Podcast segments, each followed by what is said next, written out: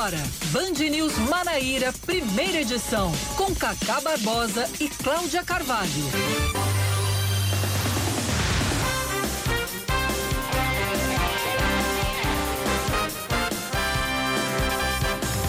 9 horas 27 minutos em João Pessoa, 9 horas 27 minutos na Paraíba. Bom dia, bom dia, bom dia. Hoje que beleza, que alegria. É sexta-feira, é dia 26, 26 de novembro de 2021. Está no ar mais um Band News Manaíra, primeira edição comigo, Cacá Barbosa e com Cláudia Carvalho. Bom dia, Claudinha. Muito bom dia, Cacá. Bom dia para todos os nossos ouvintes e uma sexta-feira linda para todo mundo. Sexta-feira linda e encantadora. E eu recebi, vou te mostrar depois, com máscara, viu? Ah, é? é? Já tem a versão tem. revista e ampliada. Revista e ampliada Maravilha. e atualizada. Daqui a, pouco, daqui a pouco eu te mostro fora do ar. 928 na Paraíba, vamos começar o Band News Manaíra, primeira edição, trazendo os destaques de João Pessoa, da Paraíba, do Brasil e do mundo nessa, ufa, sexta-feira. Vamos que vamos!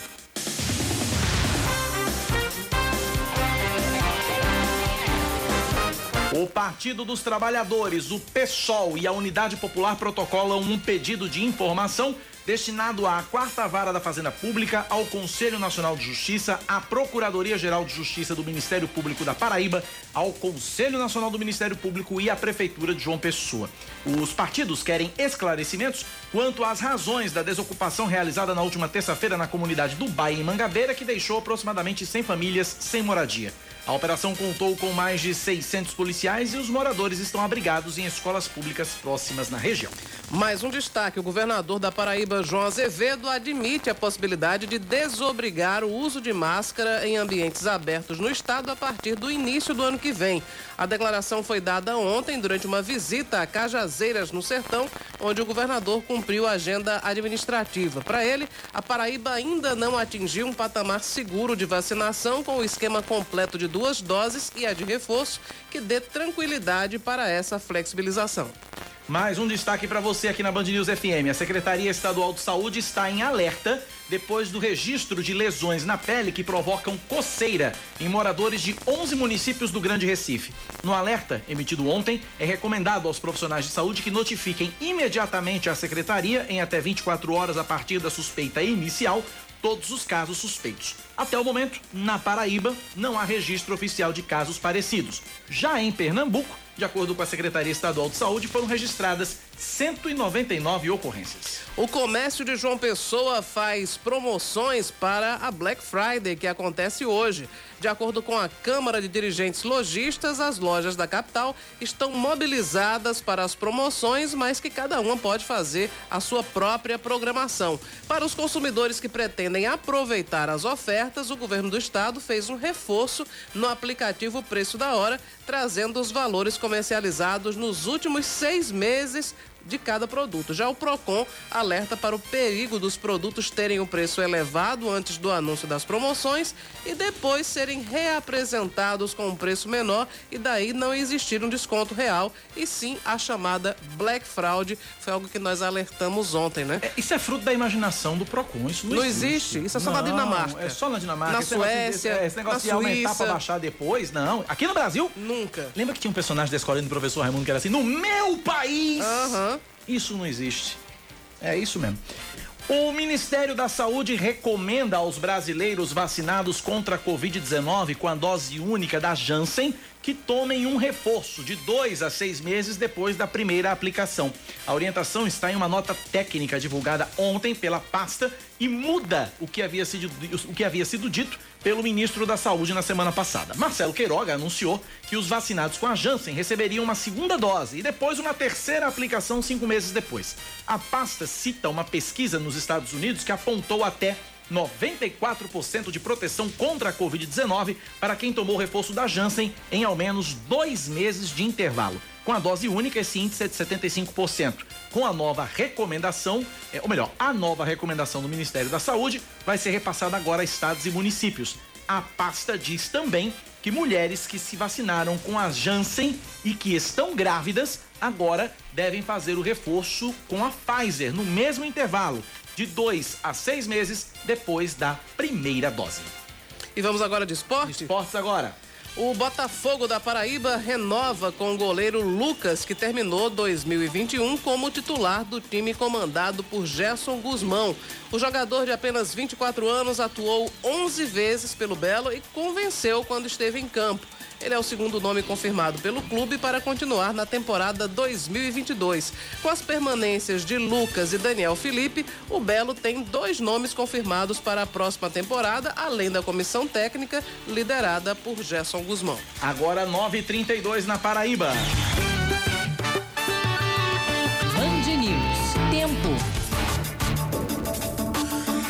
Sexta-feira na capital paraibana deve ser de sol o dia todo, com muitas nuvens e pancadas de chuva pela manhã e à noite. Mínima de 24 graus, máxima de 30. Agora em João Pessoa, esfriou um pouquinho, 29 graus é a temperatura. Em Campina Grande, a semana termina com previsão de sol entre nuvens e pode chover rápido durante o dia e a noite. A mínima é de 21, a máxima de 32 graus. Nesse momento, os termômetros na Rainha da Borborema marcam 28 graus. Agora, às 9 da manhã, 33 minutos na Paraíba, 9h33. Cláudia Carvalho, seu calendário, 26 de novembro de 2021. O que é que aponta? Hoje, além de ser Black Friday, né, um dia de promoções que surgiu essa, as promoções nessa data, último, a última sexta-feira de novembro, surgiram nos Estados Unidos. Lá tem a primeira semana da moda. E o que não vende na semana da moda, eles é, começaram a fazer super promoções. Daí enveredou por, por outros segmentos também. Então, e, coincidentemente, todos os anos a Black Friday é um dia depois do dia de ação de graças, né? Sim. Nos Estados Unidos. Uhum. Por isso Exatamente. que essa cultura veio para cá. Porque o, a ação de graças é na última quinta-feira do mês e a Black Friday é a última sexta-feira do mês de novembro. Hoje também é dia do Ministério Público e hoje também tem duas cidades Sim. paraibanas que estão comemorando emancipação política. Guarabira e Solânia, Essas né? duas cidades moram no meu coração, mas Solânia mais um pouquinho, porque eu morei um ano em Solânia, entre uhum. 2002 e 2003. Mas eu ia sempre a Guarabira, ali na região, então um beijo muito carinhoso a todos de Solânia. Vou simbolizar aqui nossa ouvinte Marise, lá de Solânia, que nos ouve.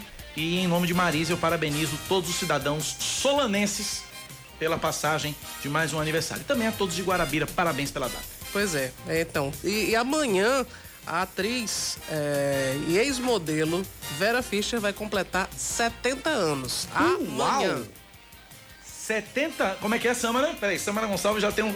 Não, você tem que vir aqui, Samara, pra dizer. Não, você tem que vir aqui pra dizer. Tem Nem... que ter os comentários tem diários. Tem que ter o comentário de Samara. Tem que ter o comentário de Samara, porque é, é, é, é, é, fundamental. Ela foi Miss Brasil em 1969. Sim, Vera Fischer, Vera né? Porque Fischer. eu passei longe. É, bom dia, Tava Cacá, falando de Vera Fischer. Meu Deus do céu. Meu Deus do céu, Vera Fischer. Então, olha, como Você não tinha nem nascido anos. em 69, Samara. Tinha não. Pois é, não poderia ser Miss Brasil. Não, não, não. Eu acho que nem Mas... a mãe de Samara é nascida em 69. Não, não. Gente, olha, a mulher tá bem comparadamente, se ela se colocar do lado, o povo vai dizer que eu tenho 75 anos. Que é isso? Meu Deus do céu. Samara do céu, pelo amor de Deus, calma, menos. Mas ela tá bem. Tá, não, ela tá muito bem, a tá muito bem. ela no clone. Ela, eu vi uma ela foto. Foi no clone, não, foi, na, foi antes a novela. Foi a, a outra, a ah, Mulheres Apaixonadas. É, Laço é, de Família. Laço de Família, ela tava deslumbrante. Agora, também, Cláudia Carvalho, hoje, sabe quem tá completando 82 anos hoje? Quem? Quem? Quem? Ela.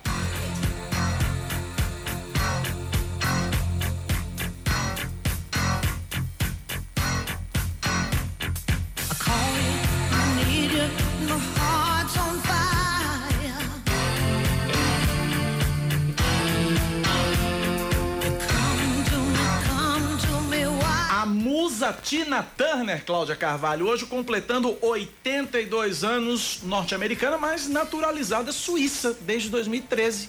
Exato. Tina Turner tem uma história de superação, assim, Verdade. bem, bem, enfim, interessante. Ela saiu de uma, de uma rotina de um relacionamento abusivo, é. né, com o Ike Turner e se tornou, enfim, te, terminou esse relacionamento que era bem complicado e continuou na música, fez muito sucesso em carreira solo, né?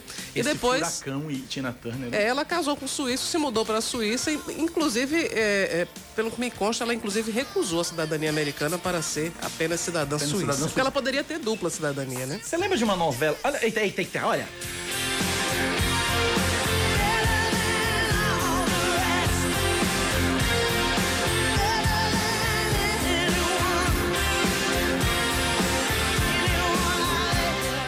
Lembra que tinha uma novela chamada é, Cambalacho? Que tinha Tina Pepper? Tinha Tina Pepper, que era, Que era a, Regina a Casé. Regina Casé, inspirada. Eu não lembro, mas minha tia me contou. Ah, tá. Tá certo. Ela gostou muito desse personagem. Deu troco. Era muito engraçado, ela me disse. É, ela disse, né? Ela Mas disse. eu não, não assisti, não é do meu tempo, não. Não, não é do seu tempo, não. Tá bom, tá certo. Deu troco hoje. 9 da manhã, 37 minutos na Paraíba. Você, ouvinte, interage com a gente pelo nosso WhatsApp 9911-9207, 9911-9207.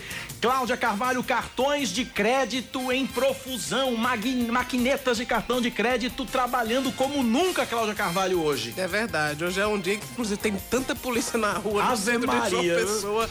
É devia bicicleta. todo dia, viu? Não é? Ontem, inclusive, já teve um, um arrastão no centro, né? As pessoas, com, com o aumento do fluxo de clientes. Eu mostrei, achei, mostrei eu, no Brasil É, Junto. eu achei que isso nem fosse acontecer, porque hoje praticamente não se usa dinheiro, né? Todo mundo usa cartão de crédito, Não foi bem um mas- arrastão. Foi ali na Guedes Pereira, se não me engano.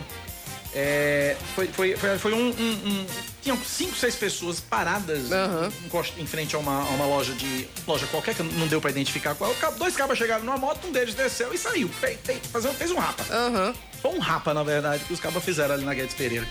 Uma loucura absurda. Mas o que que acontece? Cláudia Carvalho falou que tem muita polícia na rua e o assunto é exatamente esse. A Polícia Militar preparou um esquema de segurança durante a Black Friday, que deve aumentar o movimento das pessoas na rua por causa das promoções no comércio. De acordo com o comandante-geral da Polícia Militar, Coronel Euler Chaves, o foco da operação é prevenir furtos e assaltos a pessoas, nas lojas e também nos ônibus. Mais de mil policiais militares nas ruas, 250 viaturas, todas ocupando territórios dos centros comerciais do estado, aplicando todos os processos de policiamento, modalidades e tipos. De acordo com. É, o plano contempla ainda a presença de drones e outras tecnologias nas áreas comerciais para identificar de forma mais eficaz qualquer eventualidade que exija aí uma abordagem imediata. Aqui em João Pessoa nós estaremos no ponto de 100 réis, seja com policiamento em bicicletas, em motocicletas, policiamento aéreo, utilizando drones. Além da atividade ostensiva, nós teremos o policiamento velado, naturalmente no sentido de tirarmos de circulação aquelas pessoas que queiram agir contra os cidadãos que procuram neste final de ano fazer as suas compras e com a operação Black Friday os cuidados são maiores. Mas aí a, a polícia militar ela pede a ajuda da população. Como? Que a população tome alguns cuidados. Por exemplo, proteger a bolsa, se possível não usar celular, não guardar o aparelho no bolso e, em caso de qualquer suspeita, procurar algum dos policiais circulando nas áreas comerciais. É, então tá aí, é o, é o seguinte, é o, povo na, é o povo nas lojas querendo descontos de 60%, 70%, 80% e a bandagem querendo logo 100% de desconto, né? Sim. É, é a- é a Black Friday da bandidagem também. Pois é, pra bandidagem eu aviso que eu não ando com dinheiro, então não adianta, não adianta me assaltar. É, não adianta, não adianta. Pago Não- tudo com Pix com cartão, não tenho dinheiro. Também não tem dinheiro. É tempo perdido. Tempo perdido. 9h40 na Paraíba, eu nem pago com Pix nem com cartão, porque não tem dinheiro nem no carro, nem na conta. E os cartões estão tudo estourados. Então, Pronto, então passem longe. Passem longe, não me procurem. 9h40 na Paraíba. E desde ontem o PROCON estadual realiza uma operação para coibir irregularidades durante a Black Friday. Quem está na linha é a superintendente do PROCON estadual, Kessia Liliana. Kessia, bom dia, bem-vinda à Rádio Band News FM. Kessia, bom dia. Bom dia, Cacá Barbosa. Bom dia, Cláudia. Bom dia a todos os ouvintes da Band News, segunda edição. Sempre um prazer dialogar com vocês e prestar contas do nosso serviço à frente do PROCON estadual. Prazer é nosso, Kessia. Obrigado pela participação aqui no primeira edição. Kessia, como é que está o andamento dessa fiscalização? Já temos algum, al- al- al- alguém autuado, alguém eh, notificado, algum estabelecimento? Como é que está isso, Kessia? É, exatamente, Cacá, nós já temos algumas empresas que foram autuadas por descumprimento à legislação que trata da Black Friday, que diz exatamente que o consumidor ele deverá ter, é, ao adentrar o estabelecimento comercial que esteja praticando a Black Friday, ele deverá ter é, disponibilizado é, a relação dos itens que estão na promoção, contendo o preço de antes de quanto está, para que o consumidor, de uma forma clara, precisa e ostensiva, identifique que realmente trata-se de uma promoção. nós temos duas leis estaduais que tratam do tema. A segunda diz que, além disso, eles também deverão ter, durante três meses, o que é que vai ter, é, o que é que o consumidor vai manter esses preços para que o consumidor ele possa identificar se houve abuso ou não. Ou seja, a cada ano, com a intensificação das fiscalizações do PROCON e essa legislação em específico, a gente diminui mais aquelas black frauds, né? E, o, e a imprensa que tem esse papel preponderante de levar essa informação para o consumidor. Né? Por quê? Porque todos nós devemos ter essa informação de uma forma clara.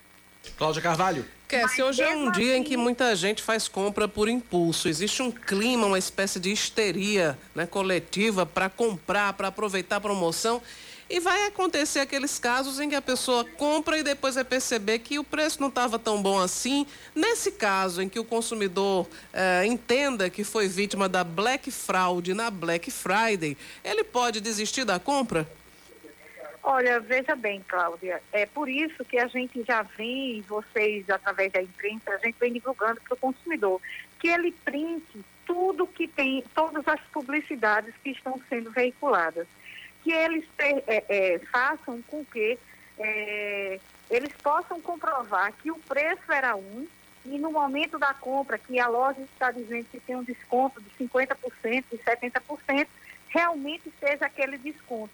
Né? E para isso, quando há esse indício, o consumidor busca o PROCON, a gente ou autua ou notifica a empresa para que no prazo de 10 dias se defenda, junte as notas fiscais que comprove se houve elevação de preço ou não. Nesse sentido, o PROCON do Estado também, ele fez tanto em lojas físicas como em lojas virtuais, desde o dia 4 de agosto, um acompanhamento de alguns itens. Só que o universo de consumo é extremamente amplo, né? Embora seja extremamente amplo, se dentre aqueles que nós estamos monitorando, nós identificarmos a elevação injustificada, logicamente essa empresa será autuada porque ela está praticando uma publicidade enganosa. Ela está dizendo que tem um desconto que, na verdade, não tem. Então, é uma situação extremamente interessante. Por isso que a gente sempre orienta o consumidor que antes da Black Friday ele possa é, guardar panfletos, ele possa printar os informes das empresas para ver se no dia da Black Friday ou no mês, que aqui no Brasil sempre modifica-se, a, a Black Friday ela surgiu como um único dia de promoção para que o consumidor, a última sexta-feira do mês de novembro, tivesse essa promoção. No entanto, aqui do Brasil é um mês de promoção, né? E aqui na Paraíba, em específico, nós temos uma legislação que trata do tema. Então, é importante o consumidor ter essa prova, reclamar junto a um órgão de proteção e defesa do consumidor. Primeiramente, ele deve reclamar junto ao fornecedor, não resolvendo ele comprando realmente com o preço que está sendo anunciado, com o desconto anunciado, aí busca um órgão de defesa do consumidor para que a gente possa dar guarida ao consumidor e possa exigir o cumprimento forçado da oferta. No caso específico das compras que são feitas pela internet, das compras online, quais são as precauções que o consumidor pode uh, se cercar para não cair em, enfim, uh, promoções inexistentes, em fraudes, em sites que não existem. Pegadinha. Tem como desconfiar, né? Enfim, claro que Exatamente, todo mundo quer comprar Cláudia. mais barato, mas há alguns indícios de que o barato pode sair extremamente caro, né? Exatamente, Cláudio. O que é que o consumidor tem que ficar atento? O consumidor, ele deve desconfiar daqueles preços extremamente baixos no final de semana passado mesmo, eu identifiquei no, no Instagram algumas publicidades que não eram da, do próprio é, fornecedor que eles estavam anunciando. Então, uma forma de você driblar, não cair em fraude, é entrar ou no, no aplicativo do banco, ou no aplicativo de onde você quer comprar, e não usar é, o que vem, aqueles links que vêm de WhatsApp, de Instagram, porque você pode cair numa fraude. Verificar sempre que onde você está comprando, o site que você está comprando, tem um cadeado de segurança. Começa com HTTPS. Observar também o que é que outros consumidores também falam a esse respeito. Então, se foi bem atendido, se o produto chegou no prazo, tudo isso e principalmente printar todas as etapas. Por quê? Porque você printando todas essas etapas, você vai poder já ter uma prova robusta daquilo que você contratou e do que lhe foi oferecido. Então, o consumidor tem que ficar atento e o PROCON é, tem disponibilizado no seu site várias pesquisas de preços, tanto presenciais quanto virtuais. Ok, para a gente finalizar, Kessia, prestando um serviço à população, os canais de comunicação com o PROCON para que as pessoas possam fazer denúncias ao longo dessa sexta-feira. Ok, Cacá, é um prazer. O PROCON está nas ruas é, durante todo o dia de hoje e amanhã também, para exatamente poder auxiliar o consumidor nesse momento de descontos da Black Friday. Deixar um abraço especial para você, para a Cláudia e principalmente que o consumidor se acautele. Momento de compra, verifique primeiro se aquilo realmente é necessário você comprar e depois não ter um problema futuro. Comprar Kessia. por impulso não é uma coisa boa. Kessia, faltou só os, os canais de contato com o PROCON para que a população os possa canais denunciar. De contato. Consumidor que tenha qualquer dificuldade, liga 151 ou então o nosso WhatsApp 98618 8330 ou mesmo nos procure nas redes sociais. Ok, obrigado, Kessia Liliano, superintendente do PROCON, obrigado pela participação aqui na Band News FM.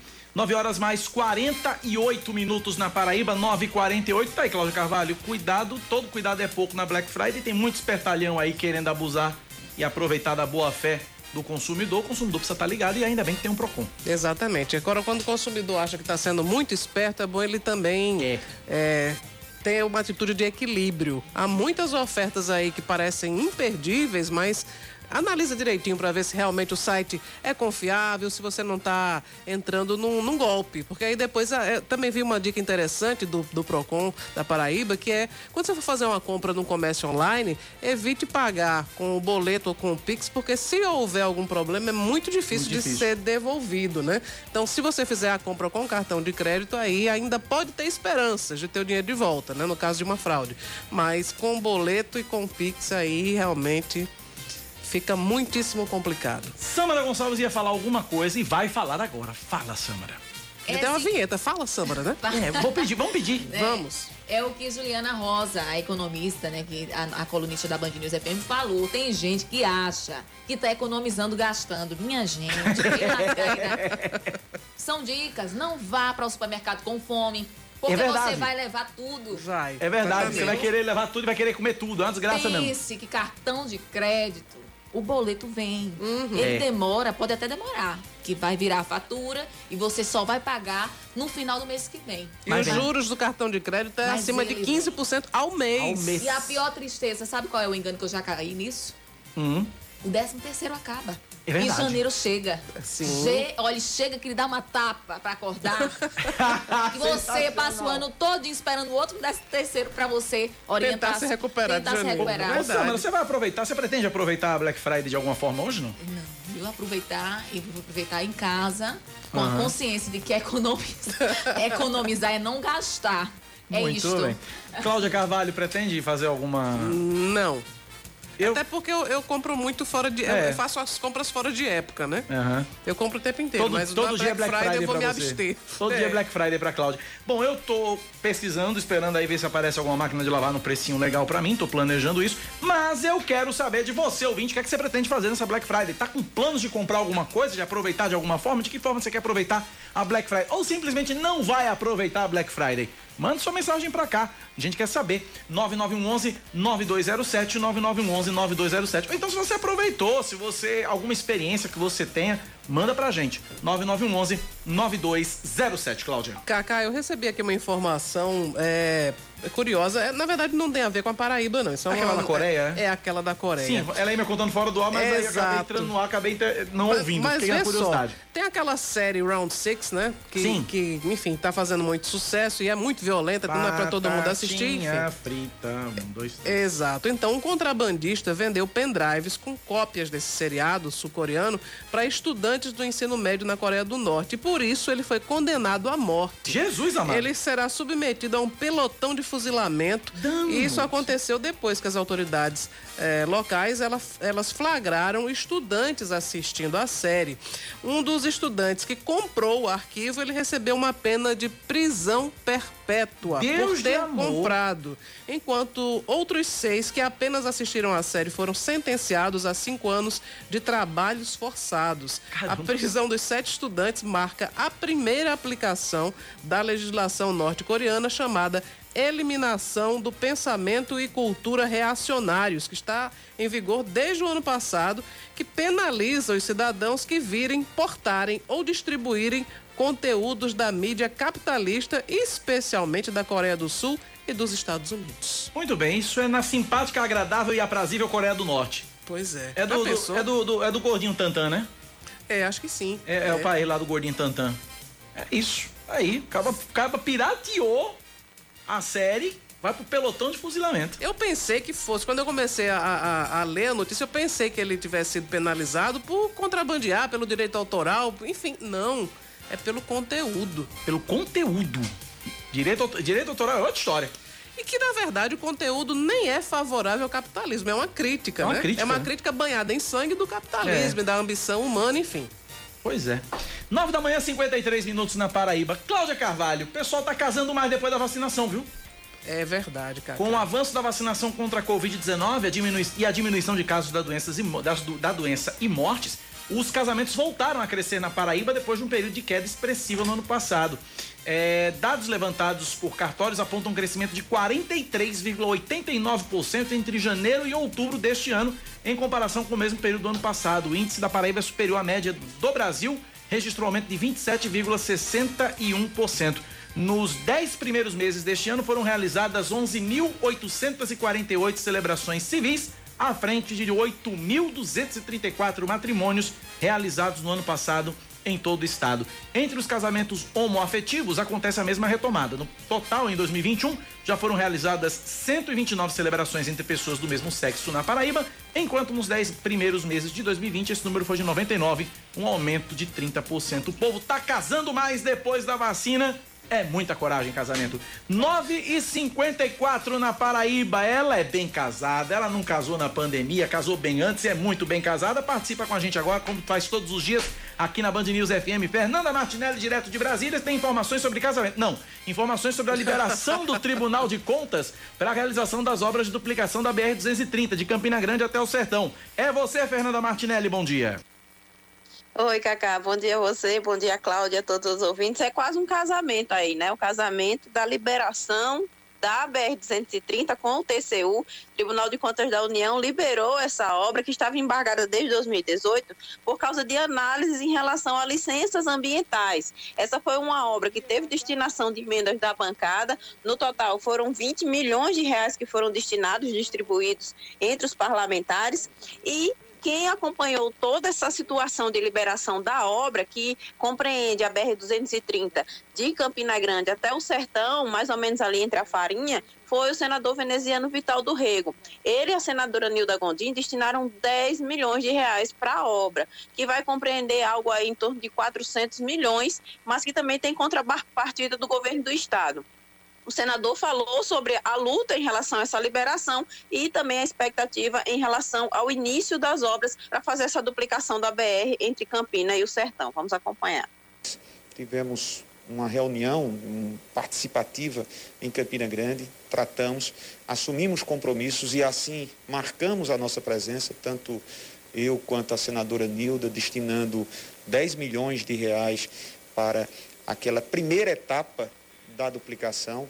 É preciso que nós alcancemos cerca de 35 milhões de reais, mas nós cumprimos a nossa obrigação, as nossas obrigações, e também havíamos nos comprometido de fazer o acompanhamento direto e presente junto à Corte de Contas para que pudéssemos, enfim, afastar definitivamente aquilo que travava e impedia o processo né, final. Eu espero que consigamos brevemente e, e, da maneira como todos nós ansiamos, não apenas Campina, não apenas os sertanejos, mas a duplicação da BR-230, pelo menos nessa etapa inicial que vai até a Farinha, fundamental. sob o ponto de vista econômico, sob o ponto de vista, acima de tudo, de segurança. Eu espero que nós consigamos é, ter esse início ainda no primeiro semestre de 2022, nos primeiros meses de 2022.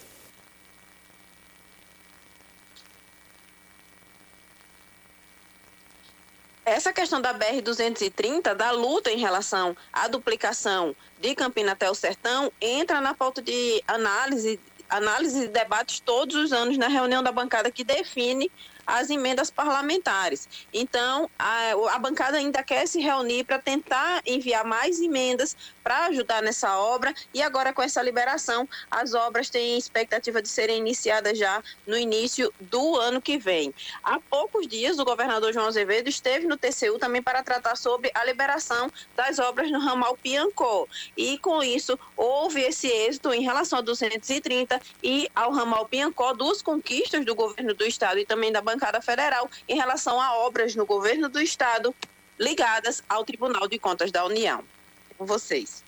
Obrigado, Fernanda Martinelli, pelas informações direto de Brasília. 9 da manhã, 58 minutos, intervalo rapidinho. Voltamos já já, porque hoje a gente quer tomar chá com a rainha. Com certeza.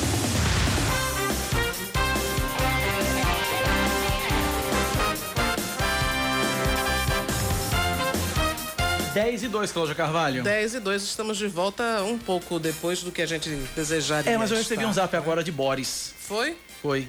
Boris Johnson? É. Ah, entendo. Boris disse que Sua Majestade hoje está benevolente. Certo, então ela deu um bônus pra gente. É, deu um bônus pra nós. Tá bom, ela, então ela- ela só disse que não abusemos. Certo, com certeza.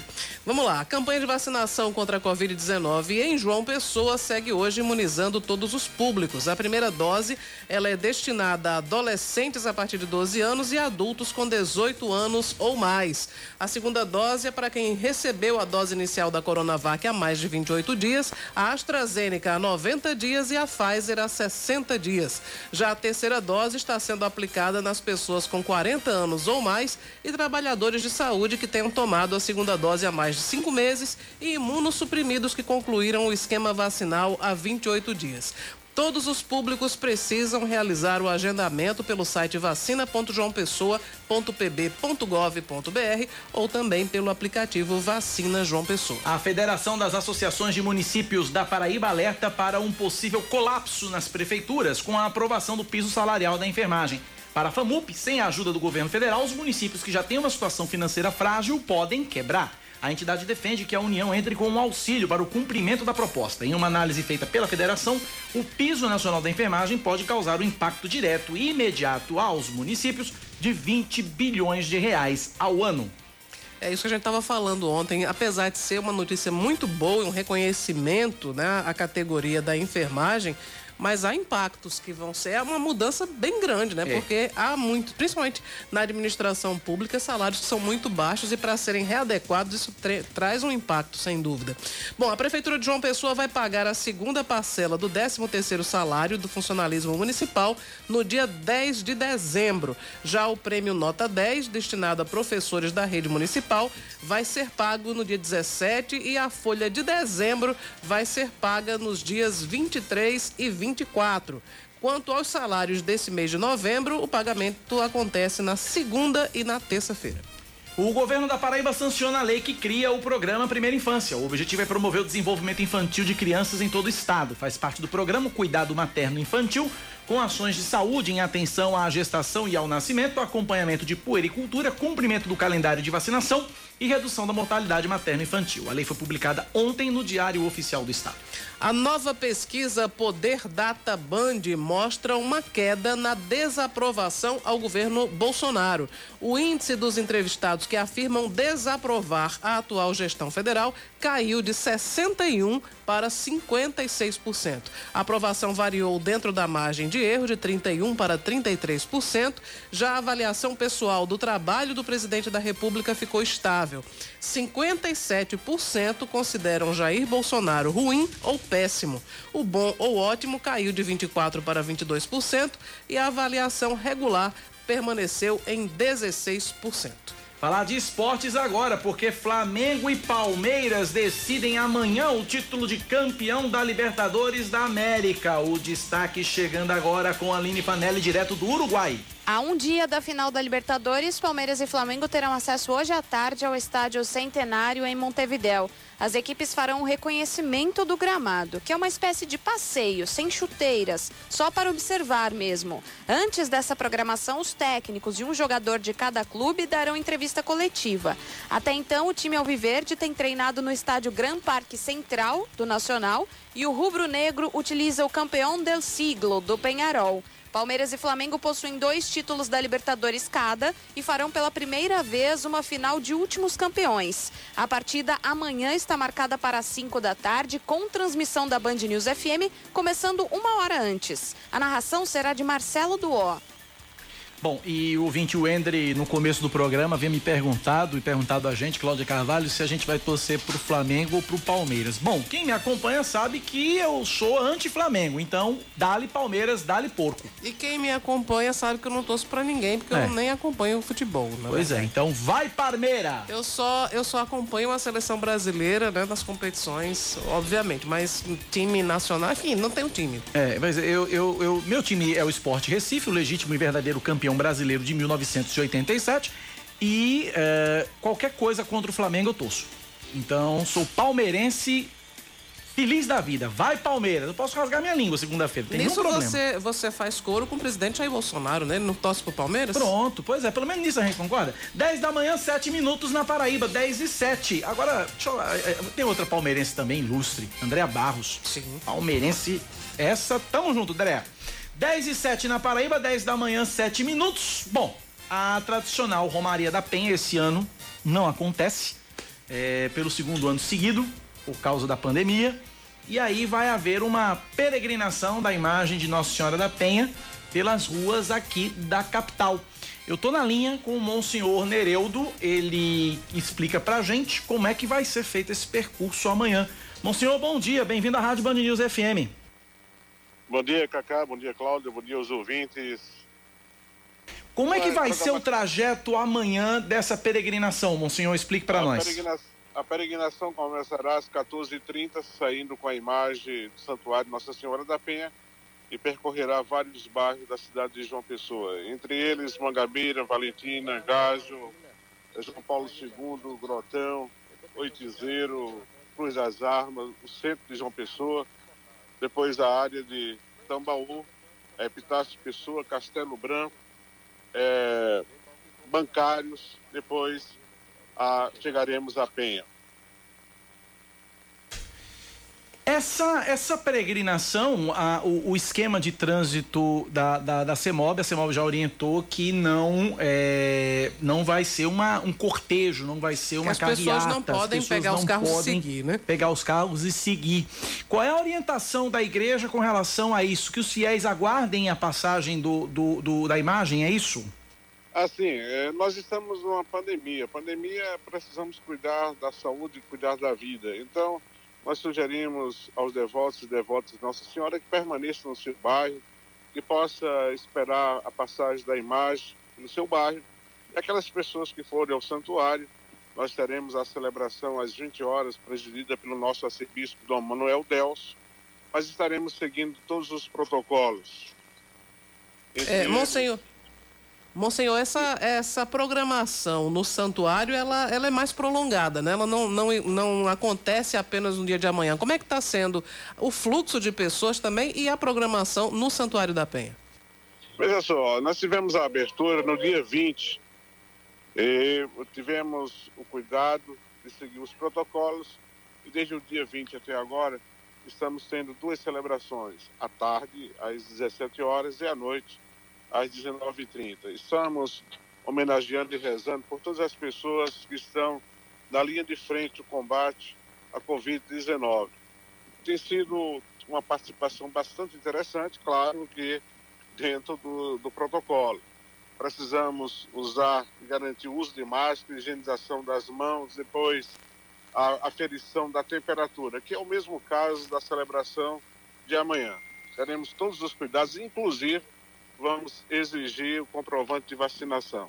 E no domingo nós estaremos encerrando a festa de Nossa Senhora com missas às 7 da manhã, às 9, às 11 horas, às 15 horas e às 17 horas. Monsenhor, é, nesse ano tem uma imagem nova de Nossa Senhora da Penha? Ah, sim. É, acho que você sabe, como os ouvintes também, nós temos uma imagem antiga na capelinha de Nossa Senhora.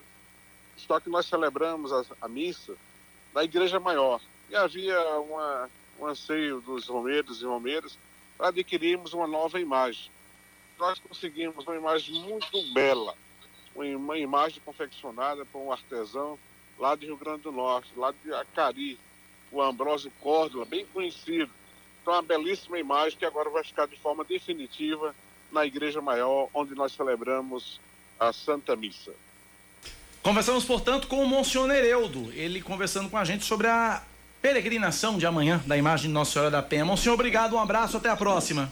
Eu que agradeço, que Deus nos abençoe e Nossa Senhora da Penha interceda por nós. Amém. Um abraço, Monsenhor, obrigado pela participação. Tá aí, portanto, fiquem nos seus bairros, não precisa e não vai ser possível acompanhar a peregrinação. Vai passar no seu bairro e você vai poder render sua homenagem, fazer suas orações a Nossa Senhora da Penha, logicamente aqueles que são devotos.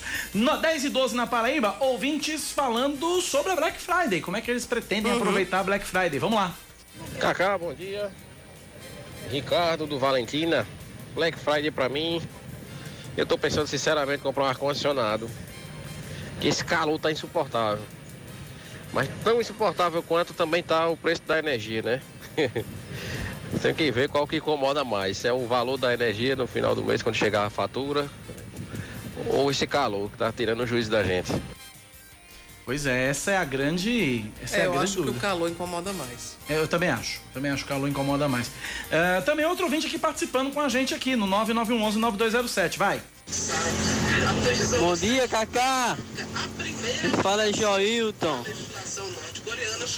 Eu pesquisei uma impressora há um mês atrás. Aí vou dar uma olhada agora na Black Friday para ver se o preço é. Tá aí. É o preço porque eu cliquei aqui fora da, ah, tá. do áudio aqui. Cliquei fora do áudio aqui, mas, mas enfim, tá no final já. É, realmente a história é a seguinte: ele vai ver se realmente a impressora tá lá no preço que, que, que deve. Se não tiver, diz pra gente. 9911-9207. Bom dia, Cacá e ouvintes da Band News. Só a respeito da Black Friday, há um grande supermercado aqui em João Pessoa que a gente tem ouvido nos últimos tempos que os preços estão muito bons. Acabei de sair de lá, filas realmente gigantescas, mas preço que é bom, não achei nenhum não, viu? Bom dia a todos. Obrigado aí pela participação, obrigado pela audiência, até desconfio qual seja. Né? É um Já que ele disse que tem bem mais fila, né? Não, eu acho que é o que vai fechar. Ah, tá. Tem uma hiperfila lá então. É, é, é exatamente. Aliás, é, enfim. É, não, enfim. Não era, não era bem isso. Não era bem isso, não. É, uma, é uma fila extraordinária. É, exatamente, é isso aí. É uma fila extraordinária. 10 da manhã, 14 minutos na Paraíba, 10 e 14. 9911-9207 é o nosso WhatsApp, 9911-9207. Cláudio, vamos falar um pouquinho de política? Vamos lá.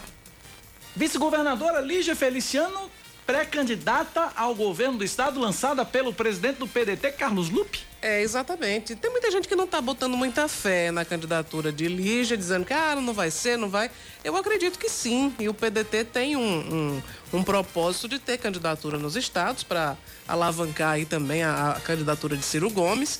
E embora não seja exatamente o nome mais competitivo, vamos dizer assim, mas esse, existe esse papel que Lígia deve cumprir, né? Fazendo a, a, campanha do presidenciável Ciro Gomes e, enfim, também marcando posição em favor do PDT local. O doutor Damião certamente é candidato mais uma vez a deputado federal, né? Então eu acredito piamente que ela será candidata a, a governadora da Paraíba, até porque não, que tudo que se, que se projeta nesse momento, até pela distância que ela tem tido do governador João Azevedo, que eles não têm tido muita sintonia, Lígia pouco aparece e menos ainda aparece nos eventos do, do, do governo do estado. Né? Então, ao que tudo indica, não haverá espaço para Lígia na chapa do governador. Então, Agora a amiga Lígia precisa onde? apare- aparecer também, né? É, aí, aí Porque vai ficar precisar... dentro do casulo também não vai rolar não, viu, amiga Lígia? Aí vai precisar realmente formular uma agenda, formular propostas, porque não se faz também uma campanha ao governo sem ter o que dizer, né? Tem que ter um propostas, tem que ter aliados, enfim, tem um trabalho todo para ser para ser construído aí, mas de fato acredito na, na, na candidatura de, de Lígia Feliciano ao governo da Paraíba, tendo esse esse condão, né? De, de levar uma eh, firmar mais posição em relação ao partido dela aqui no estado, que é um interesse do Diretório Nacional. né? Agora também se fala né, que o PDT está eh, costurando aí uma aliança com ah, o PT e Luciano Cartacho está em conversações bem adiantadas para filiar-se ao Partido dos Trabalhadores, inclusive o, o, o presidente do, do PT, eh, o Antônio Barbosa, né? Ele declarou recentemente que as conversas andam muito adiantadas e que deve acontecer realmente essa filiação de Luciano, retorno de Luciano, que já foi do PT, eh, foi para o PV, mas deve voltar ao partido. Então a chapa de Lígia poderia contar com Luciano Cartacho e também com Ricardo Coutinho, que já está afiliado ao Partido dos Trabalhadores. Então tem uma, tem uma, uma costura sendo feita aí para uma chapa de oposição. Pelo menos um nome né, na oposição contra João Azevedo já está se projetando aí. O outro bloco que tinha Romero e agora não tem mais, ainda não disse o que é que vai fazer, né? Eu sei. Eu sei o que vai fazer. A informação que eu recebi é a seguinte: quem vai se lançar candidato e quem disse que está disposto a disputar o governo do estado é o Cabo Gilberto. Ah, Cabo Gilberto já disse, é verdade. Cabo Gilberto disse que o estado precisa de um governador conservador patriota. Falta saber se o grupo aceita, né, a candidatura do Cabo Gilberto. É. Mas como ninguém até agora se colocou como opção, né, houve uma, uma informação durante o último domingo, quando a as lideranças tucanas foram para Brasília participar da- das prévias que não terminaram até agora, né, as prévias do PSDB, de que o nome de Pedro Cunha Lima foi colocado como opção para substituir Romero Rodrigues. Eu falei com o Pedro, ele disse: não, o, o nome continua sendo de Romero e o nosso apoio continua sendo dele. Portanto, tudo continua como antes no, quartel, de Abrantes. 10 e 18 na Paraíba. Vamos pro intervalo, Samara? A gente fala. Eu, faço agora essa da enfermagem. Faça agora? Então vamos lá, então. Vamos fazer esse teaser da enfermagem rapidinho, então. A informação que a gente trouxe na escalada deste jornal das 10 horas. A Federação dos Municípios da Paraíba diz que, especialmente as cidades de menor porte, não tem como operacionar, como viabilizar, na verdade, o pagamento do novo piso salarial para quatro categorias da saúde. O valor votado e aprovado anteontem no Senado é de 4.750 reais para uma jornada de 30 horas sema- de 30 horas semanais e serve para os enfermeiros. O piso inicial que foi proposto era de 7.315. Os técnicos de enfermagem podem ter 70% do piso de 4.750, enquanto os auxiliares de enfermagem e as parteiras metade. Presidente da FAMUP, Jorge Coelho, disse que os prefeitos não são contra o piso dos profissionais, mas que nas atuais condições alguns municípios podem ter que demitir funcionários por não ter condições de pagar ou simplesmente quebrar. Vamos ouvir. É válido. Até, ali- aliás, é muito importante porque é, um, é uma área muito sensível. Eles estão à frente do Covid estão diariamente à frente do- dos municípios fazendo o trabalho da prevenção e da saúde. Mas também tem outro, outro caso que nós temos que, que ver. Além de, do piso, tem a hora. A jornada saiu de 40 para 30 horas e os gestores teriam que aí complementar com mais contratação, chegando a quase 25% de, de contratos para a mesma, mesma área de saúde, aí aumentando ainda mais a folha de pagamento. As prefeituras, os prefeitos, eles querem pagar o piso. Eles só não têm dinheiro para pagar o piso, eles não têm essa condição. De acordo com o George, a maior preocupação das prefeituras é com um destaque que havia sido proposto para votação no Senado e que não foi votado. A emenda colocaria sobre a União, e não sobre os municípios, a responsabilidade de cobrir o impacto nos cofres públicos com a implantação do piso salarial. Ela, ela já destinaria os recursos da União, a União já apresentaria os recursos para poder repassar para os municípios e os municípios é, é, pag- poderem pagar. Até porque a responsabilidade na, na Previdência ficaria por conta dos municípios. O impacto se- seria bem menor nessa condição dessa votação. Só que os, os- os senadores ele não votou a emenda 2, de forma alguma. Eles acordaram e votaram a emenda principal, que é só a regulamentação do piso para que, que a partir agora de 2021 seja implantado e pago. Essa é a nossa preocupação. Jorge afirma que uma nova tentativa de incluir esse destaque vai ser feita quando o texto seguir para a Câmara Federal. Se tiver mudança, o texto volta para o Senado. E assim fica. É uma novela que não deve acabar tão cedo para a enfermagem, Cláudia. Pois é, tava bom demais para ser verdade, né? né? O valor. Tava bom demais. Ia ser sete e pouco, ficou para quatro e pouco, que uhum. ainda quebra um galinho. Quatro tal, e muito, é 4.750, é. Enfim. 10 e 21. É, acho que a rainha. Dançamos. Vamos pro intervalo, é mais negócio. 10 e 21 na Paraíba. 10 e 25 na Paraíba. O Brasil é condenado internacionalmente pela Corte Interamericana de Direitos Humanos pelo caso do feminicídio da paraibana Márcia Barbosa, de 20 anos. Ela foi assassinada em 17 de junho de 1998 pelo então deputado estadual da Paraíba, Aécio Pereira de Lima. A sentença do último dia 7 de setembro afirma que a imunidade parlamentar vigente no país provocou um grave atraso no processo e resultou na violação dos direitos e das garantias judiciais e dos princípios de igualdade e de não discriminação em prejuízo do pai e da mãe da vítima. Dentre as determinações da Corte está o reembolso à família de Márcia Barbosa pelo dano material e imaterial que o Estado deve. Peraí, perdão. Está o reembolso à família de Márcia Barbosa pelo dano material e imaterial e que o Estado promova um ato de reconhecimento de responsabilidade internacional, além de promover ações para o combate ao feminicídio e violência contra a mulher na Paraíba. Esse caso foi muito rumoroso e, à época, o deputado Aécio Pereira, que era apontado, foi condenado pela morte da estudante Márcia Barbosa. Ele acabou tendo essa, esse processo muito é, atrapalhado e, e, e houve uma lentidão muito grande, porque a Assembleia legislativa ela brecou né, a apuração dos fatos. Isso se baseando na questão da imunidade parlamentar. Mas a imunidade parlamentar ela deve ser oferecida, né, o detentor de mandato, para que ele possa é, ter direito de opinião. Né? Ele, é para que o mandato seja exercido com liberdade. Né? Não tem nada a ver com, com crime comum. Você não deve, porque tem um mandato, uh, comete um crime qualquer e lá vai se livrar, ser isentado disso. É, o que diz a Constituição é o seguinte: os deputados e senadores são invioláveis civil e penalmente por quaisquer de suas opiniões, palavras e votos. Agora, assassinato não tem nada a ver com isso. Né? Não é opinião. É um, um, crime comum que deveria ter sido.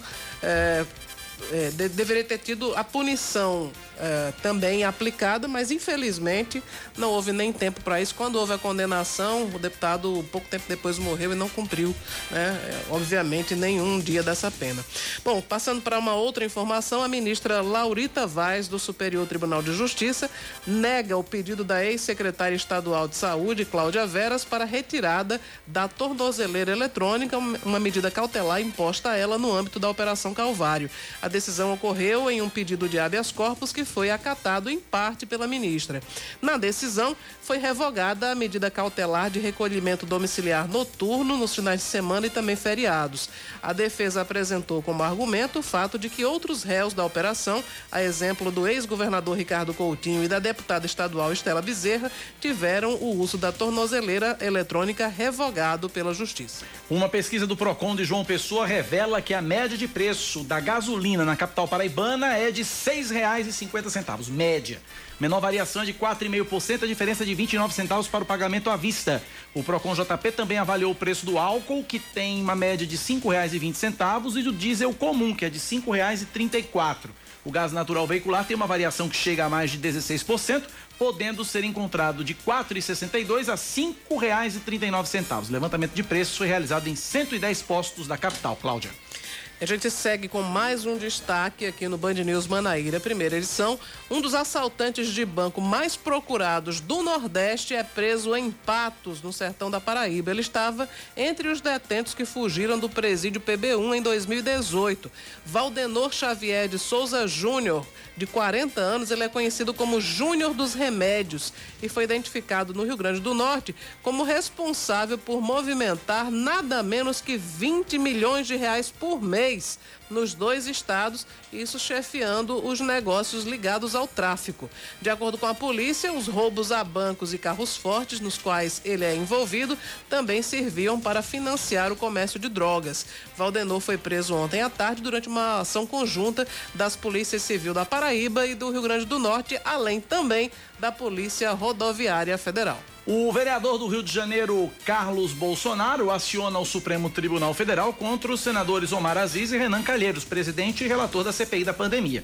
Na notícia crime, o filho do presidente afirma ser alvo de abuso de autoridade por ter sido indiciado por incitação ao crime e distribuição de fake news. Na ação, Carlos afirma que não há provas da participação dele em atos ilícitos. O, o processo caiu no colo, sabe de quem, Cláudia De Cavalho? quem? Como diria Luiz Roberto de Múcio, sabe de quem? Nunes Marques, indicado por Bolsonaro ao Supremo no ano passado. Puxa vida, que coincidência. Que coincidência. Vamos falar de esportes. O Santos se afasta da zona de rebaixamento do Campeonato Brasileiro ao vencer o Fortaleza por 2 a 0 na Vila Belmiro. Também ontem à noite o Ceará derrotou o Corinthians por 2 a 1 na Arena Castelão em Fortaleza, diante de mais de 35 mil torcedores. Kennedy no Valentina aqui apelando pra gente aqui, ó. Bom dia, Kaká. Pelo amor de Deus, mande Silvinho embora do Corinthians, fora Cássio também.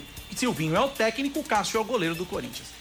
10 e 30 na Paraíba, 10 da manhã, mais 30 minutos. Cláudia Carvalho, tá rolando aí um surto que ninguém sabe o que é, que é um surto de coceira em Pernambuco. E o governo da Paraíba fez um alerta aos profissionais aqui do estado quanto à identificação e ao tratamento da doença. Até agora nenhum caso foi registrado. Eu estou na linha com o doutor Fernando Chagas. Ele é infectologista, diretor do complexo Clementino Fraga. Doutor Fernando, bom dia. Bem-vindo à Rádio Band News FM. Bom dia, Cacá. Bom dia, Cláudia. Bom dia a todos que estão ouvindo a Rádio Band News. Essa coceira, esse coça-coça em Pernambuco ainda é um mistério, né, doutor? Mas já existe aí uma suspeita do que possa causar isso, né? Pois é, Cacá. É, Ficou, todos se espantaram porque não, não é questão apenas da coceira, que é terrível, né? A gente chama de dermatite pruriginosa. Pruriginoso significa que está coçando muito, né? Não é apenas por conta disso. Claro, uma doença que não- as pessoas não vão precisar ficar internadas, graças a Deus, né? Porém, é a persistência do quadro, né? As pessoas, às vezes, com um quadro com mais de um mês, tratando e, infelizmente, não vendo resolução. Então, isso preocupou as autoridades, aumentou, aumentaram os casos, vai mais de 200 casos. E, claro, a Secretaria de Estado da Saúde da Paraíba lançou um alerta para que os profissionais de saúde também fiquem de olho de, em casos aqui, né? Numa situação suspeita, é, notificar, que é muito importante, para que a Secretaria possa investigar se se trata da mesma situação. Agora, existe uma, uma, uma suspeita, né, doutor Fernando, com relação à origem disso, embora nada seja confirmado, mas está sendo identificada, parece que tem uma relação com, com, com, a com, o uso de, com o uso indiscriminado de ivermectina, é isso, doutor Fernando? Existe uma suspeita em torno disso? Pois é, Cacá, é o seguinte, a gente até vinha alertando, né, durante todo esse período pandêmico, ao abuso da- do uso de, de antibióticos, da ivermectina, em, que acaba fazendo com que ocorra o risco aí de seleção de micro-organismos resistentes. No caso dos antibióticos, as bactérias, no caso da ivermectina, você imagina é, tanto o, o piolho, por exemplo, resistente, né? Olha que, que coisa. E a própria doença que popularmente a gente chama de sarna, escabiose, né? Também resistente, já que a ivermectina é um tratamento, sempre foi um tratamento muito eficaz para essas doenças.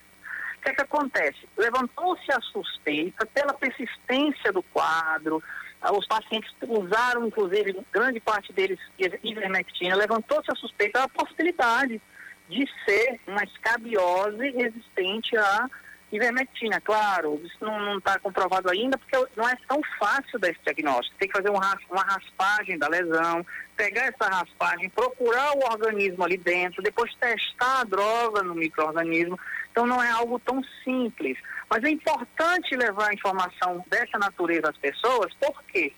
Porque se for, é importante quebrar o ciclo de transmissão. Né? Se não for, ótimo. Se for, a gente precisa quebrar o ciclo de transmissão orientando as pessoas. Por exemplo, não compartilhar toalhas, evitar compartilhar lençóis, até roupas, qualquer é, é, objeto É um procedimento que padrão para que- casos de piolho, sarna, alguma coisa desse sentido, né? Exatamente, exatamente. Só ter cuidado, ó, ferver roupa, ferver é, toalha, se preciso for, para matar. Deixa, deixa eu lhe perguntar uma coisa. O senhor falava aí de que pode ser uma, uma, é é uma, é uma bactéria hiperresistente à, à, à ivermectina. Estamos falando aqui em tese em suspeitas, né? Mas essa hiperresistência, ela é, é- é- é relacionada, por exemplo, à superdosagem da, da, da, da ivermectina para quem tomou essa no, no tal do tratamento preventivo, no tratamento precoce que muita gente defendeu e que não serve para nada? o uso contínuo, né? É um, um- o uso contínuo da ivermectina é um ácaro, né? Um ácaro, um, um bichinho um pouquinho maior. E se você usa continuamente, muita gente usou Cacá, por dias, né? Alguns kits que o pessoal utilizava chegavam a, a- a indicar 10 dias de ivermectina. Então isso acaba fazendo, aumentando o risco de, da seleção desse organismo resistente à droga. Lembrando que essa droga é uma das principais drogas de combate ao, a esse ácaro. Cláudia. Doutor Fernando, e o que é que se faz a pessoa que, que apresente esses sintomas? Porque apesar de não ter nenhum registro oficial, eh, enfim, já, já se fala, al- algumas pessoas aqui na Paraíba já, já falaram que, que apresentam sinais dessa coceira. O que é que se faz para, enfim, para amenizar o desconforto? Porque ficar com a coceira é por mais de um mês é, não é brincadeira, né? É, primeiro é importante as pessoas lembrarem da questão, um fato importante que é a persistência, né? Porque, por exemplo, se todo mundo que tiver uma lesão de pele pruriginosa correr no médico, começou ontem, correr hoje achando que pode se tratar do problema, a gente vai ter um quantitativo muito grande de pessoas aí e a grande maioria não tem relação. Portanto, observar essa persistência. Você pode utilizar hidratantes que, que diminuem a coceira, evitar coçar muito, porque pode ferir mais a pele. E o bom e o melhor é o quê? E avaliação médica, o profissional olhar e ele direcionar o tratamento, porque a medicação pode piorar a situação, né? Muita gente está se automedicando lá em Pernambuco, Cacá, muita gente mesmo, e não vê resolução. Agora, é, com relação à criança, tem algum cuidado especial ou, ou é o mesmo, pro, o mesmo tratamento para o adulto? Tem alguma coisa diferente, alguma coisa nesse sentido, doutor? Porque criança não tem como você dizer, ó, não coça não, menino, porque o menino vai coçar. É verdade. Eu vou cortar as unhas da criança também, por incrível que pareça. Parece uma orientação que tão simples, mas com um impacto positivo muito grande, né? A Parar as unhas da criança. É, é, pode sim colocar alguns hidratantes que, que, me- que melhoram a sensação de coceira, mas o bom é levar no pediatra também, né? Para avaliação, porque em criança, que sempre tem sido um dos principais alvos, é, se espalha muito mais facilmente. Muitas vezes fica ali na região do cotovelo, nas dobras do corpo, e com o calor, você imagina o calor nesse período agora, que o sofrimento ainda é maior, né? Então é importante também levar no pediatra, porque ele vai direcionar alguns tratamentos tópicos, principalmente na pele, que diminuem muito a sensação de coceira. Ok, conversamos com o doutor Fernando Chagas, médico infectologista, diretor do Complexo de Doenças Infectocontagiosas Clementino Fraga. Doutor Fernando, obrigado pela participação, forte abraço, até uma próxima, doutor. Eu que agradeço mais uma vez a oportunidade de levar informação para as pessoas. Um ótimo final de semana para vocês, tá certo? Forte Fiquem com abraço. Forte abraço, doutor. Obrigado pela participação. Aí, é uma suspeita que está sendo analisada, não é uma coisa, do- não é uma coisa que se descobre do dia para noite, mas já existe um caminho. E as próprias pessoas que estão desenvolvendo essa coceira, boa parte já admitiu que fez uso da ivermectina.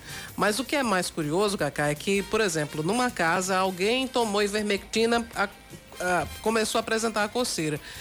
É, é, A, a doença ela é contagiosa, então as pessoas que convivem com aquela pessoa podem desenvolver também por contágio. Então imagina, por isso que estão surgindo tantos casos, né?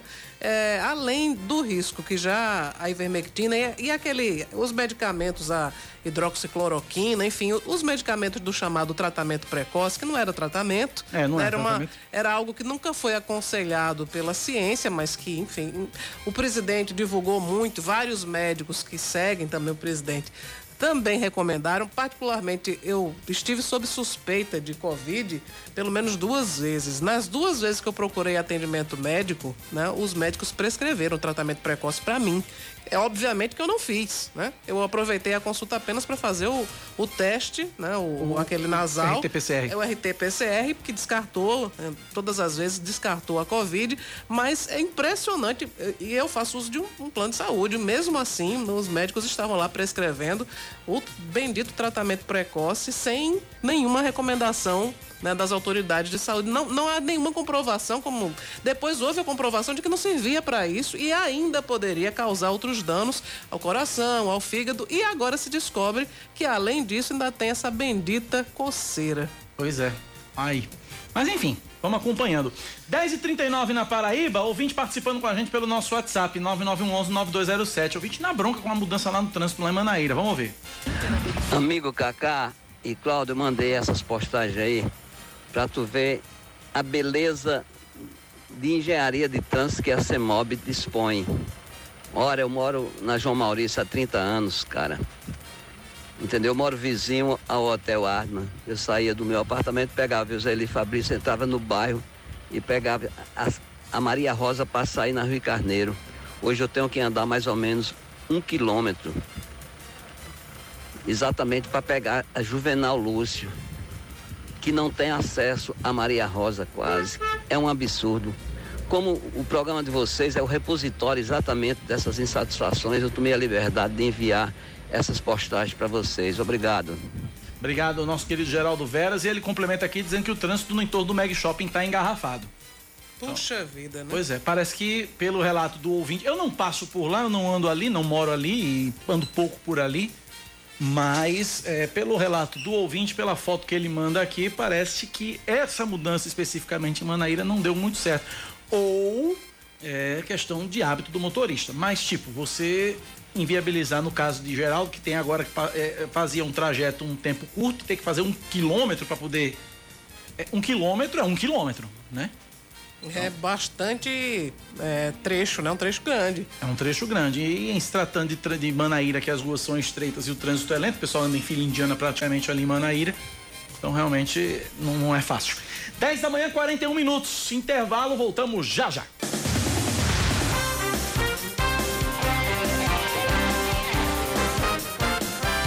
10 da manhã, mais 44 minutos. Antes que Cláudia traga o primeiro destaque, o 20 final do telefone 6188 mandou mensagem pra gente com relação à coceira. Já batizou a coceira aqui, viu, Cláudia?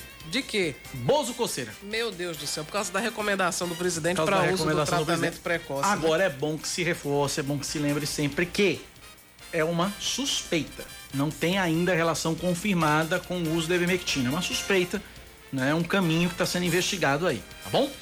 Cláudia, destaques. E também porque algumas pessoas que é, já confirmaram, né, que fizeram uso da ivermectina e depois, agora, né, é. estão sofrendo esse, esses sintomas. E já recebemos é... relatos aqui de vários ouvintes aqui dizendo que também tem, conhecem pessoas que estão é. com você. Leve no médico. Não tem ainda nenhum registro formal, né? É. Mas ah, informalmente várias pessoas é, têm se queixado aqui na Paraíba, aqui em João Pessoa, na verdade, sobre essa questão da, da coceira. Minha internet coçou, então coçou? eu peço então, que você comece vou, vou com você aqui, vou, vou mandar, tentar, vou mandar aqui tentar pelo, seguir. pelo plano B aqui, Cláudio. Deixa eu só Acabou de abrir. Abriu? Então vamos Abriu. lá, pode começar. Bom, então a Paraíba registra apenas 11 novos casos de Covid-19 e seis mortes, sendo quatro delas ocorridas entre quarta-feira e ontem.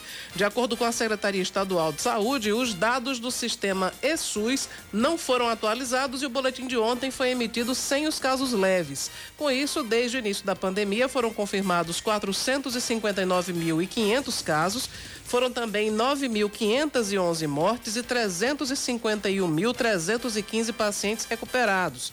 Em todo o estado, a taxa de ocupação de leitos de UTI adulto, pediátrico e obstétrico é de 17%. De acordo com o Centro Estadual de Regulação Hospitalar, oito pacientes foram internados nas últimas 24 horas e 96 estão em recuperação em unidade de referência. 90.318 pessoas estão com a segunda dose da vacina contra a Covid-19 em atraso na capital paraibana. De acordo com a Secretaria Municipal de Saúde, 16.122 pessoenses não retornaram para tomar a AstraZeneca, 27.806 faltam tomar a segunda dose da Coronavac e 46.390 seguem sem a segunda dose da Pfizer. Em todo o estado, 2 milhões 268 mil 149 pessoas tomaram as duas doses. 64.165 utilizaram o imunizante de dose única.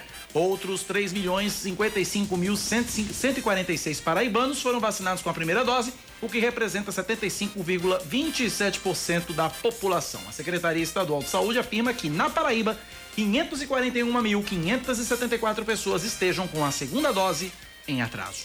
O prefeito de Camalaú, Alexandro Bezerra dos Santos, ele é mais conhecido como Sandro Moco e vai permanecer afastado por mais 180 dias do cargo. A decisão da Justiça Eleitoral atende a um pedido do Ministério Público do Estado. O prefeito está afastado desde agosto de 2020, depois de uma operação do GAECO que investigou fraudes na locação de veículos.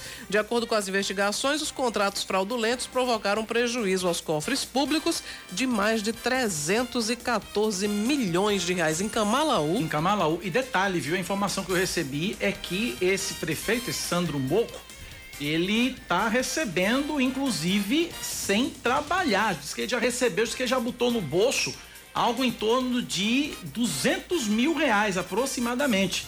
Ele recebe 12 mil reais por mês, tá afastado, e é isso. E está afastado do cargo porque corre o risco de, estando no cargo, ele atrapalhar as investigações. Exatamente. E está sendo remunerado Tá para isso. Que loucura que o Brasil. Que beleza, não?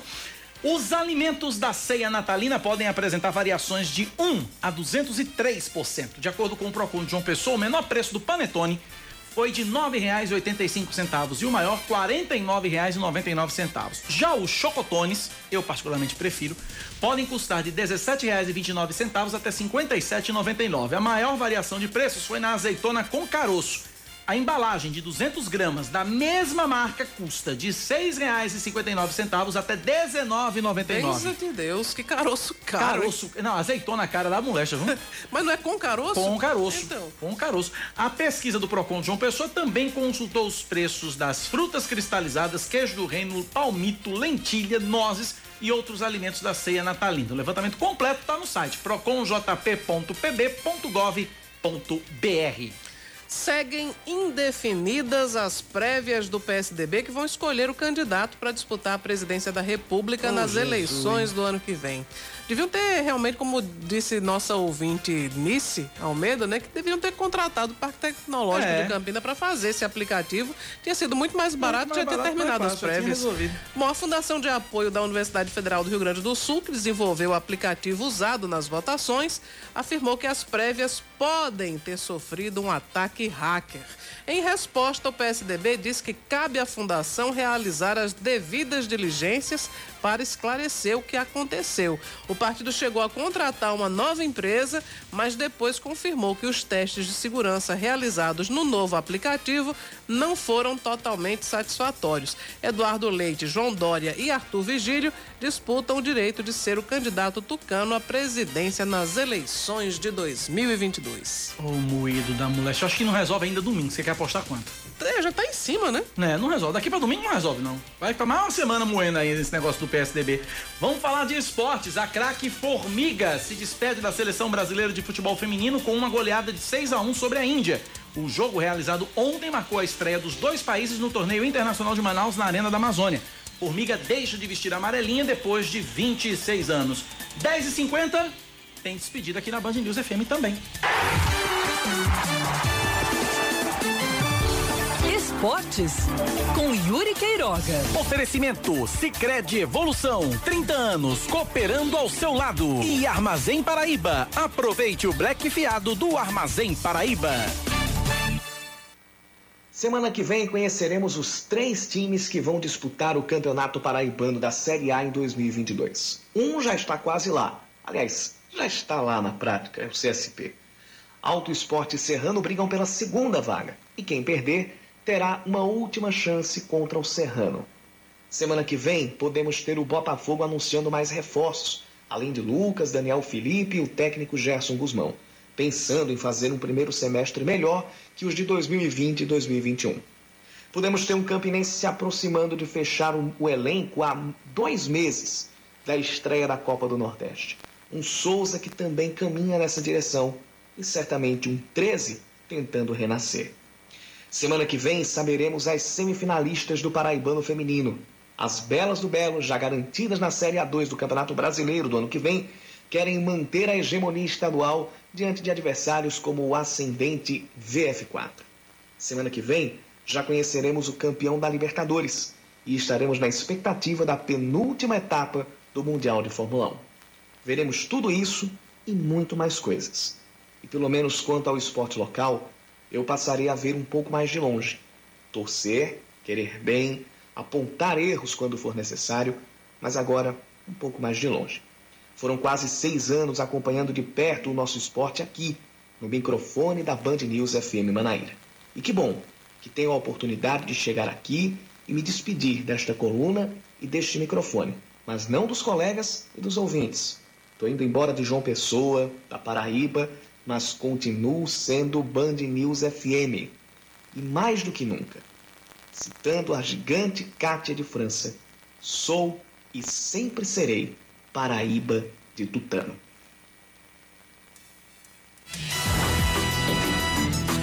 É isso, nosso querido e amado Yuri Queiroga, e não é eufemismo nem palavra vazia, Yuri é muito querido, muito amado por todos nós, vai, a partir da próxima semana, se incorporar à equipe da Band News FM em São Paulo. A gente vai agora ter a alegria e o prazer de acompanhar Yuri Queiroga em rede nacional nas transmissões esportivas da Rádio Band News FM. O que a mim, Cláudia Carvalho, não me surpreende Conheci Yuri, acho que uns oito anos atrás. Eu trabalhava na Rádio CBN e Yuri chegou como estagiário lá. E desde cedo, sempre, sempre, desde o início, sempre demonstrando um conhecimento. Gente, vocês não têm noção. Yuri nem tá aqui até pra, ouvir isso, mas a gente pega depois essa gravação e passa para ele. Mas vocês não têm noção disso no meu Instagram hoje. Vocês não têm noção do que tem armazenado no HD da cabeça desse moleque de 26 anos. É impressionante a capacidade, o conteúdo que Yuri Queiroga tem. Tanto que a gente batizou ele lá, lá, lá, na, na, na, lá na rádio e a gente, eu trouxe esse apelido para cá, porque a gente chegou junto aqui de Yurikipédia, porque realmente o que você perguntar, Yuri Queiroga, esse, jogador aqui que tá chegando, não, ele passou pelo time tal, pelo time tal, pelo time tal, pelo time tal, jogou, fez tanto, fez tantos gols, tantos gols, sei o quê. É um cara acima da média.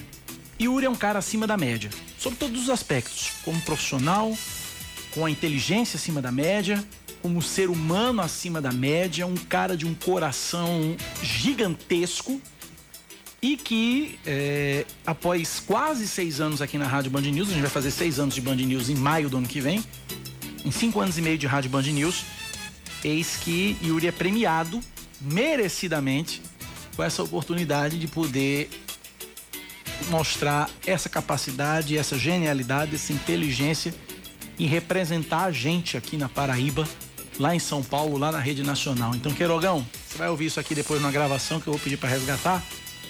Um beijo bem grande para você, meu irmão. Muita luz no seu caminho. O céu não é o limite para você. Acredite. Um beijo bem grande, Queirogão. Cláudia Carvalho. Pois é, Cacá. Ontem nós tivemos a oportunidade de nos reunirmos todos aqui da, da, é. da rádio e da TV, da Rádio Band News e da TV Manaíra Fizemos uma, uma surpresa para Yuri, que estava achando que ia tomar uma sopa, mas na verdade ele foi levado para uma, uma festa em que todos nós tivemos a oportunidade de desejar muitas felicidades a ele e também de externarmos isso que Cacá disse. Eu vou assinar embaixo do seu voto de aplauso, vou subscrevê-lo. porque apesar de não ter tido o mesmo tempo de convivência com Yuri, eu comecei na Band News aqui em abril desse ano, dia 12 de abril, se não me engano, mas é inegável. O talento de Yuri é algo que é, que é, muito, é muito grande para não ser percebido. Né? E, e, e a, a, forma como ele tem paixão pelo que ele faz também contagia todo mundo. Muito recentemente, uma narração dele do, do jogo do Botafogo, né? a narração do gol, foi algo que, enfim, ganhou as redes sociais, Isso. viralizou, porque realmente até quem não gosta de futebol não tem como não se arrepiar, não se emocionar com a paixão que você percebe na narração, na, na no que Yuri Queiroga faz. Então, nós estamos com, com um sentimento dúbio, né? Assim, é, é, são dois sentimentos, na verdade. Um de tristeza porque não vamos mais conviver presencialmente com o Yuri, mas o outro é de muita felicidade, muito orgulho por ver um profissional talentoso e que fez por merecer, né, que, que pavimentou a, a, o voo mais alto que ele vai ter agora. Então isso nos deixa muito felizes, muito, muito orgulhosos de ver esse reconhecimento do talento de Yuri, da competência e da versatilidade, que é uma pessoa que transita por várias editorias do jornalismo e transita muito bem, né? Então é um orgulho também para, acredito, para todo o sistema opinião ter um representante, mais um nosso, na Rádio Band News. Eu quero aqui também aproveitar e agradecer ao pessoal do restaurante Algarden, foi onde a gente fez essa despedida de, de Yuri Queiroga. Ontem nós fomos muito bem recebidos, muito bem Sim, acolhidos por todos lá do restaurante Algarden, dos proprietários, aos garçons e a todos, todos, todos. A cantora Adriana Cabral. Adriana Cabral. É um show. É uma show woman. Vai estar tá hoje no, no Muito Mais, é? Ah, vai estar tá hoje. Ah, vai se apresentar hoje lá no Algarden. Quem quiser conferir, gente, eu recomendo. Eu recomendo. O jantar do Algarden é fabuloso. E ao som de Adriana Cabral é uma showwoman, na verdade. Existe o showman, existe showwoman. Ela é uma showwoman espetacular, ela vai, ela canta, canta divinamente bem, tem uma voz extremamente suave, vai de mesa em mesa, né? versátil, canta tudo. E aí, nesse clima todo que a gente comemorou essa, essa, essa, essa, esse avanço, essa promoção de Uri Queiroga e a gente se despediu dele. Então é isso. Então, a partir de, da próxima semana, possivelmente, ou na outra, poderemos acompanhar Yuri Queiroga a gente continua acompanhando ele Queiroga na Rádio Band News FM agora para todo o Brasil, direto de São Paulo. Voa, Queirogão, voa que o céu não é o limite para você.